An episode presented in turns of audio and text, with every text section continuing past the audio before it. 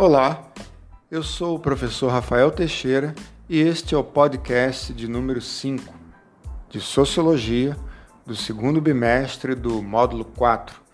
Estamos no ensino médio das unidades escolares da DIESP e daremos continuidade ao tema da estratificação social.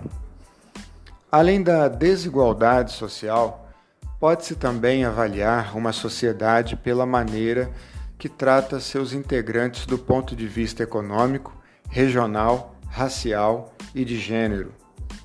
A desigualdade econômica se apresenta quando existe desigualdade entre a distribuição de renda. Para Daniel Duque, pesquisador da área de economia aplicada da FGV, afirma que os mais pobres sentem mais o impacto da crise por sua vulnerabilidade social, porque há menos empresas contratando e demandando trabalho, ao passo que há mais pessoas procurando. Essa dinâmica reforça a posição social relativa de cada um. Quem tem mais experiência e anos de escolaridade acaba se saindo melhor do que quem não tem. Ele acrescentou que a lenta recuperação do mercado de trabalho, ao beneficiar mais os profissionais com melhores qualificações, aprofundou a desigualdade e potencializou o desalento, situação em que o trabalhador desiste de procurar o emprego. Existe também a desigualdade racial, quando a desigualdade de oportunidades atinge as pessoas por sua diferente raça, como o negro, o branco, o amarelo ou o pardo. Dados do IBGE demonstram que persistem as desigualdades entre negros e brancos. Embora seja a maioria da população, negros possuem grau de escolaridade e tempo de estudo menores tem percentual maior trabalhando na informalidade, no subemprego e estão também desempregados.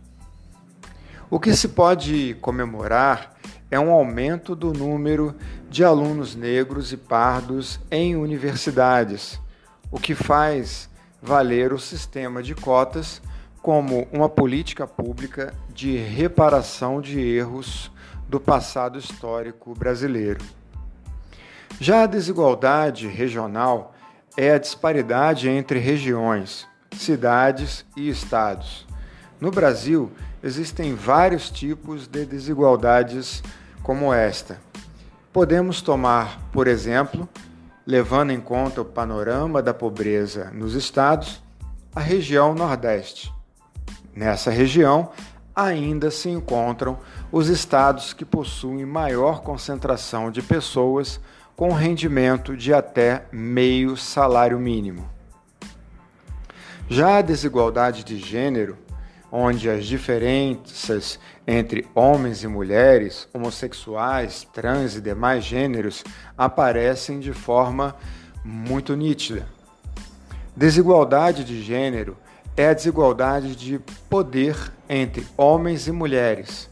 Desigualdade de poder refere-se ao acesso às oportunidades nos âmbitos econômico, político, educacional e cultural. Forma-se um círculo vicioso onde a ausência de mulheres nos espaços de liderança e decisão impede que haja melhoria para elas nos ambientes corporativos, na esfera pública e no ambiente familiar. Mulheres ganham menos, então estão em menor número em posições de chefia ou cargos eletivos e trabalham mais em ambiente doméstico, exercerem trabalhos onde não são remuneradas. Com as emergentes do feminismo, no final do século XIX, essas questões vieram ao debate público, sendo encabeçadas pelas reivindicações do direito ao voto.